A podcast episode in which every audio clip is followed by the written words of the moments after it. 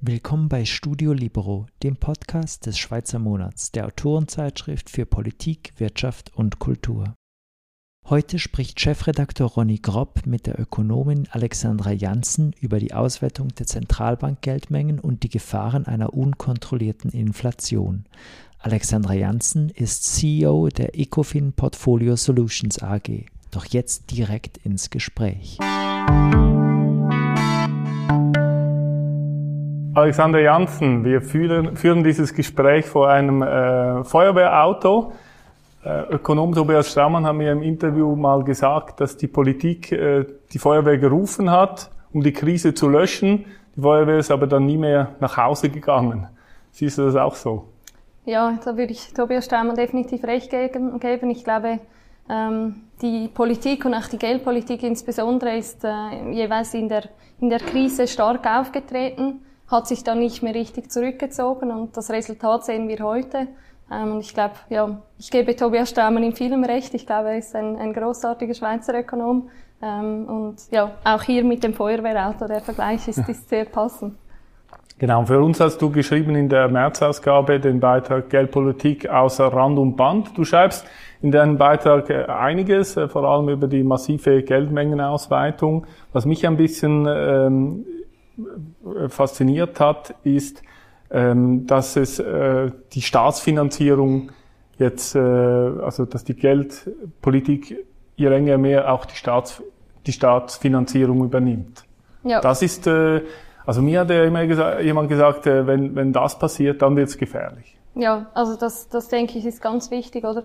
Das ist, man muss unterscheiden zwischen der Schweiz, glaube ich, und, und anderen Räumen wie die USA und in, im Euroraum mit der EZB und Japan auch, dort wird das in ganz großem Stil gemacht. Die Schweiz ist, ist anders organisiert, die SNB macht das zum Glück nicht. Ähm, und es passiert auch zum Beispiel in der USA erst seit relativ kurzem. Das hat letztes Jahr enorm zugenommen, dass die Zentralbanken wirklich angefangen haben, das Defizit, das die Staaten mit Staatsschulden bezahlen, haben die Zentralbanken diese Staatsschulden aufgekauft und finanzieren damit das Staatsdefizit über die Notenpresse.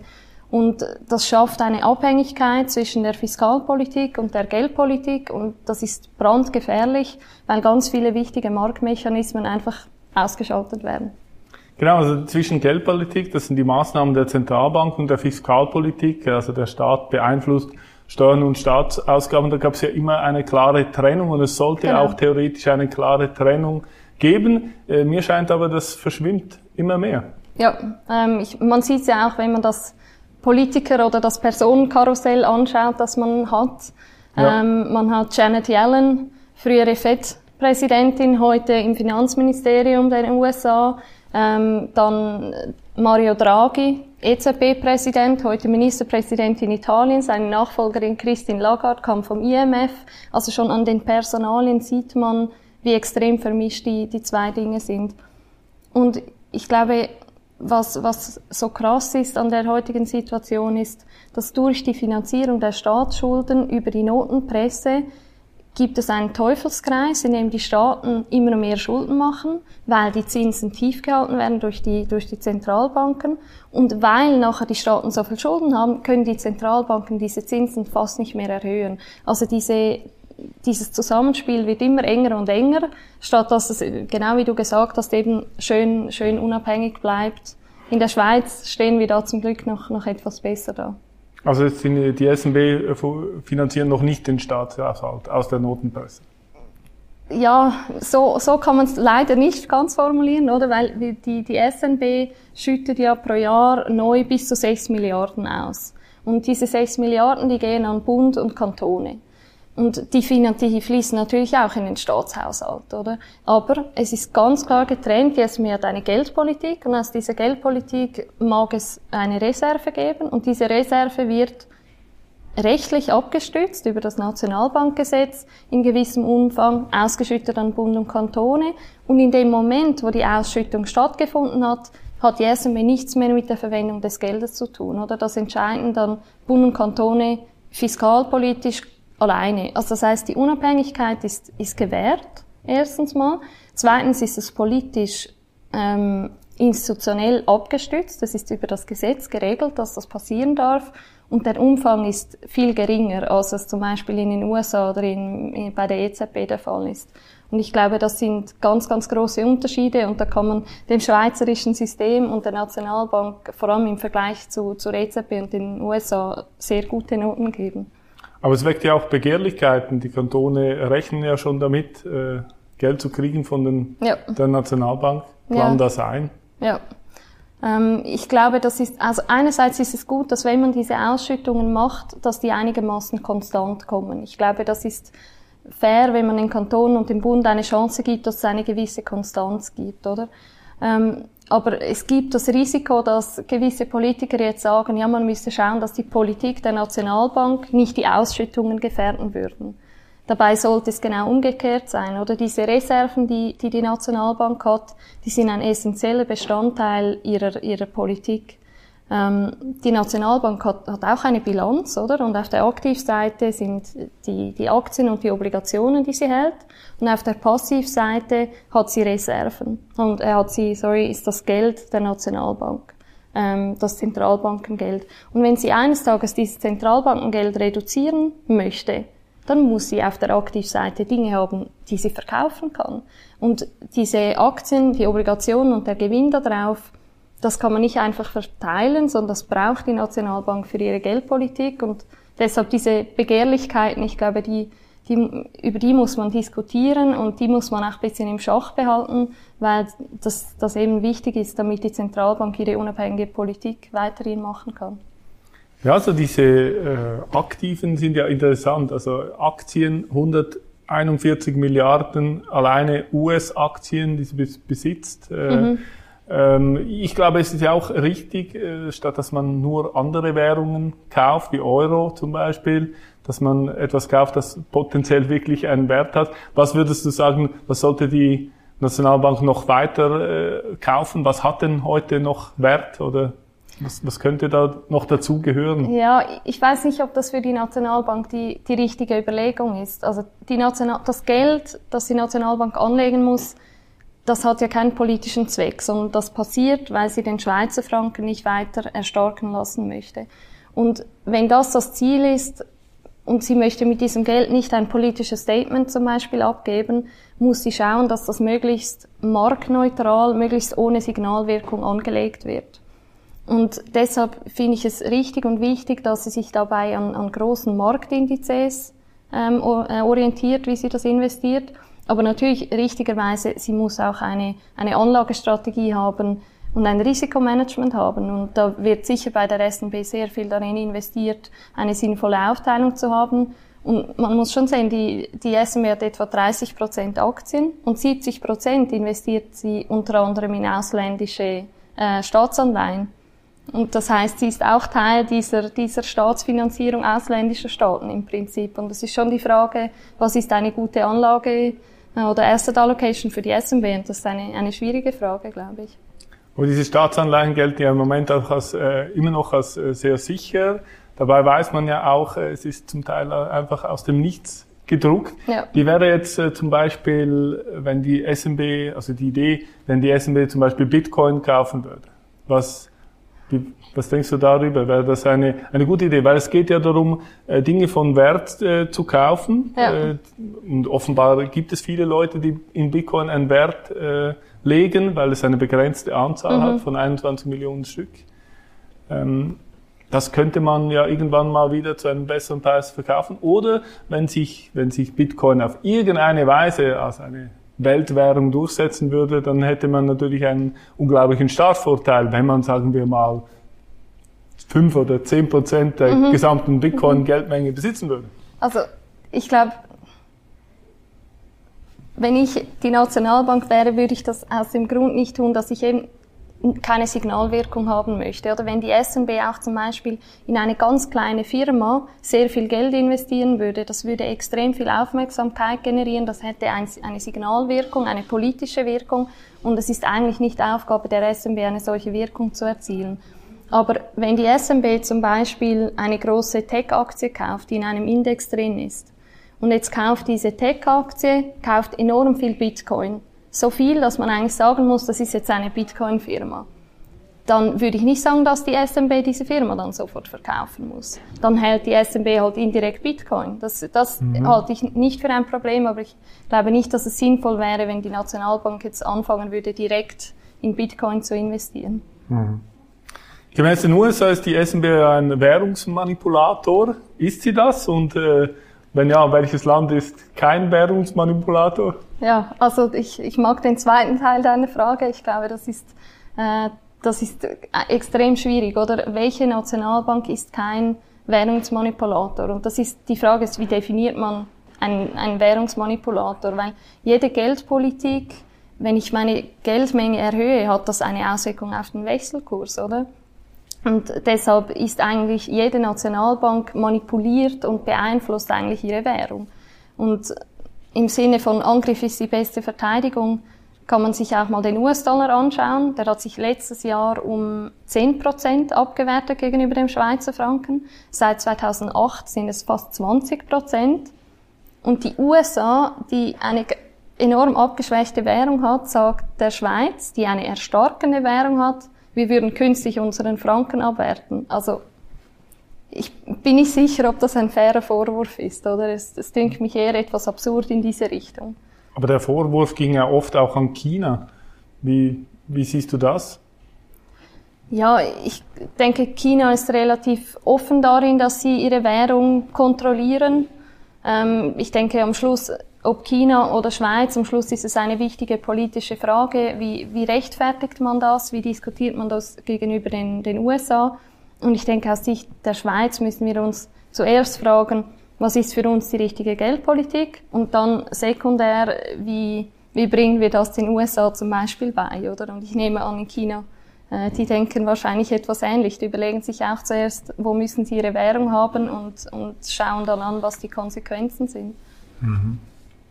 Jetzt äh, gibt es ja die Schweizer Exportindustrie und die leidet sehr unter einem zu starken Franken. Deswegen macht ja auch die SNB diese ganzen Sachen. Wäre es dann vielleicht sinnvoll, den Schweizer Franken aufzugeben und, und sich zum Beispiel dem Euro anzuschließen? Ähm, ich glaube nicht, dass das eine gute Idee wäre. Ähm,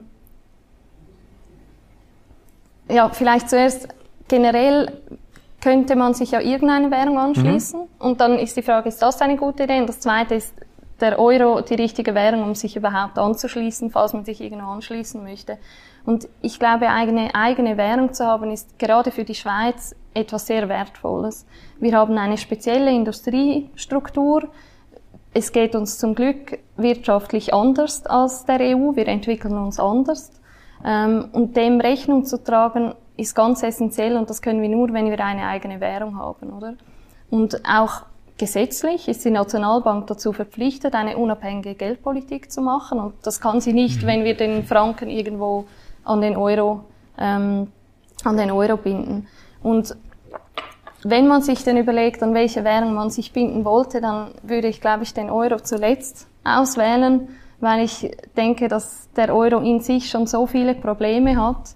Der Euro ist eine Währung für eine Vielzahl an Ländern, die enorm heterogen sind als Italien und Spanien noch eigene Währungen hatten, haben sich diese Währungen pro Jahr um fünf Prozent etwa abgewertet. Und seit diese Länder den Euro haben, haben sie die Möglichkeit nicht mehr. Ähm, sie müssen jetzt also intern real abwerten über Senkung der Löhne zum Beispiel oder Schulden aufnehmen und umverteilen. Und ich glaube, die ganzen Probleme, die der Euro hat, den, den wollen wir uns nicht aufhalsen, würde ich sagen. Bei der ganzen Geldmengenausweitung kommt natürlich jetzt die Inflation ins Spiel und wahrscheinlich wird sie zuerst in, bei der EZB oder bei der Fed ausbrechen, also in Europa oder in, den USA. Was würde das für die Schweiz bedeuten? Ähm, ich glaube, es gibt verschiedene Inflationsszenarien, die man, die man etwas unterscheiden muss. Es gibt ein Inflationsszenario, das wird momentan als relativ wahrscheinlich angesehen, dass man sagt, die Preise steigen etwas an, es erholt sich alles, es kommt eine leichte Inflation, die sich nachher auch wieder glättet und wieder abnimmt über die Zeit. Das wäre für die Schweiz nicht von, von großer Bedeutung, da würde sich ein bisschen etwas verändern, aber das ist nicht weiter tragisch. Heikel wird es dann, wenn die Inflation aus den Händen der Zentralbanken gerät und die das nicht mehr kontrollieren können. Und das Problem, was zum Beispiel die EZB hat, vielleicht nur kurz zur Erklärung, weshalb das so gefährlich sein kann. Die EZB hat jetzt auf ihrem Buch enorm viele Staatsanleihen. Und wenn sie die Geldmenge reduzieren möchte, um die Inflation zu kontrollieren, muss sie diese ganzen Staatsanleihen auf den Markt werfen. Und wenn sie das tut, gibt es plötzlich ein riesiges Angebot an Staatsanleihen auf dem Markt. Und das bedeutet, dass die Zinsen ansteigen werden. Und dann, dann rumpelt es enorm im Euroraum, oder? Weil Italien, Spanien, Griechenland, all diese Länder, wenn die 5% Zinsen bezahlen müssen, dann kriegen die Unternehmen Probleme, die Staaten, die Banken. Und das wird uns als Schweiz dann schon auch heftig treffen, oder? Wie genau ist ganz schwierig zu sagen, oder? Aber was klar ist, dass in einem solchen Szenario die Volatilität sehr hoch ist. Da werden sich plötzlich die Zinsen bewegen, die Währungen werden sich bewegen, die Preise werden sich bewegen und wir wissen heute noch nicht, in welche Richtung, oder? Ähm, und wenn ich überlege, was ein Schweizer Unternehmen oder ein Schweizer Unternehmer machen könnte, um sich darauf vorzubereiten, dann denke ich, ist es wichtig, auch hier wieder ein Unternehmen hat eine Bilanz und da hat es Risiken drin, oder? Und als Unternehmer möchte ich nur ein Risiko tragen und das ist mein Business-Risiko. Das möchte ich tragen und dafür entschädigt werden. Und das heißt, dass ich die anderen Risiken, Währungsrisiken, Zinsrisiken, die muss ich eigentlich aus meiner Bilanz weghatchen. Die muss ich wegkriegen, indem ich die Aktivseite der Bilanz gleich ausrichte wie die Passivseite. Also, dass ich möglichst keine Währungsrisiken trage und keine Zinsrisiken. Und wenn ich das, das kann ich im Prinzip heute schon erreichen. Und wenn dann morgen die Inflation kommt, dann weiß ich, dass mir die Bilanz meines Unternehmens nicht um die Ohren fliegen wird. Und das gilt für Unternehmer, das gilt aber auch für Investoren und für Pensionskassen. Diese, dieses Hedging der Verpflichtungen und dem, was ich habe, das kann ich immer anwenden und das wird mich in gewissem Umfang etwas schützen gegen, gegen das, was kommen könnte. Hm. Wenn ich aber jetzt als Unternehmen Angst habe, dass der sich äh, der Euro oder der US-Dollar, den ich in meiner Bilanz habe, entwerte, wäre es, es dann nicht eine gute Idee, Bitcoin zu kaufen oder Gold? Also da, um, um diese Risiken ein bisschen auszugleichen? Ja, ich meine, das kommt darauf an, in welcher Situation das das Unternehmen ist. Oder häufig ist das Risiko eines also viele Unternehmens. Viele haben ja einfach ja, sehr viel Geld, oder? Ja, und wissen nicht, wohin damit. Das, ich glaube, das sind viel, einige große, die dieses Problem haben. Ich kenne nicht so viele Unternehmer, die zu viel Geld herumliegen haben. Aber wenn man das hat, dann ist es ein, ein Thema der, der Asset Allocation. Und dort, glaube ich, kann man sich diese Dinge überlegen, oder? Ähm, wenn du von, von Bitcoin sprichst, ähm, ich finde Bitcoin etwas sehr Spannendes. Ich glaube aber auch, gerade in einem Unternehmen oder wenn man investieren möchte, muss man sich den Risiken auch bewusst sein, die das heute noch mit sich bringt. Genauso wie es auch Risiken hat, heute in Fiat-Geld zu bleiben. Mhm. Und ich glaube, es ist eine mögliche Alternative, die, die man hat, genauso wie, wie zum Beispiel eben Gold oder Aktien. Ja. Ja gut, eben, das wäre ja vor allem einfach Diversifikation der genau. Risiken. Genau. Das ist ja vielleicht gar genau. nicht so blöd. Nein, das ist, Diversifikation ist eigentlich fast mhm. immer eine gute Idee. Und wenn jetzt aber Euro und äh, US-Dollar sich abwerten, äh, auf was muss sich dann eigentlich die SMB äh, gefasst machen? Weil, weil eins der großen Risiken ist doch jetzt, also wenn es wirklich ein so ein Doomsday-Szenario gibt und, und diese Währungen äh, werten sich so stark ab, dass, dass es wirklich alle raus wollen aus diesen Währungen. Äh, da gibt es einige andere Währungen, die am Start sind und der Schweizer Franken, der hat einen guten Ruf, den kennt man auch international. Mhm. Und wenn dann alle äh, plötzlich Schweizer Franken kaufen, dann hat die SMB ein riesiges Problem. Ja, also ich glaube, dass dieses Szenario kann, kann kommen. Es ist dann immer noch die Frage, was passiert in der Schweiz? Sind wir dann immer noch eine Insel, die nicht so hohe Inflation hat wie die anderen? Es ist ja immer auch die Frage, wie schlägt sich der Schweizer Franken im Vergleich zum Euro oder zum US-Dollar. Ähm, aber ich glaube schon, dass das ein mögliches Szenario ist. Die Schweiz oder der Schweizer Franken als Safe Haven, das ist immer noch so und das wird den Schweizer Franken unter Druck bringen und das wird, würde die Exportindustrie unter Druck bringen. Und die SMB kann sich schon in gewissem Ausmaß gegen den Markt stemmen.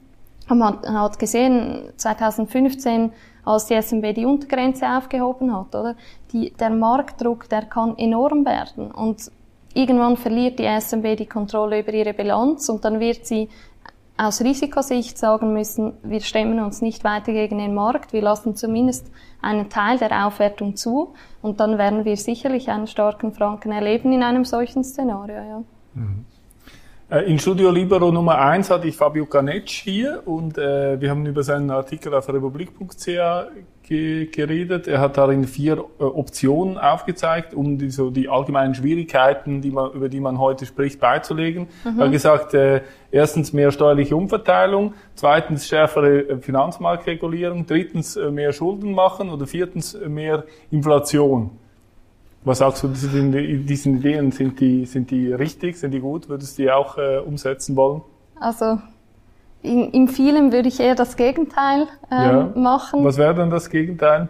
Ähm, also was war der erste Punkt? Mehr, Mehr steuerliche, steuerliche Umverteilung. Ja, ich glaube, dort gab es ja noch das Beispiel mit dem 100 Prozent. Äh, genau, des Börsengewinns an den Staat. Genau, also mit, ich glaube, das ist der Vorschlag, mit dem ich am meisten Probleme habe.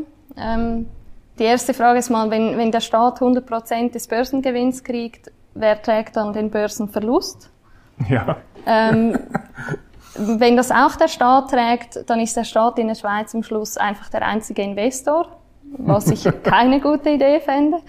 Ähm, wenn es nicht der Staat trägt, dann du und ich, wir würden sicher nicht mehr unser Geld investieren wollen in der Schweiz, wenn wir das Upside abgeben müssen, aber das Verlustrisiko tragen wir weiterhin. Also es würde die Investition in der Schweiz völlig verunmöglichen.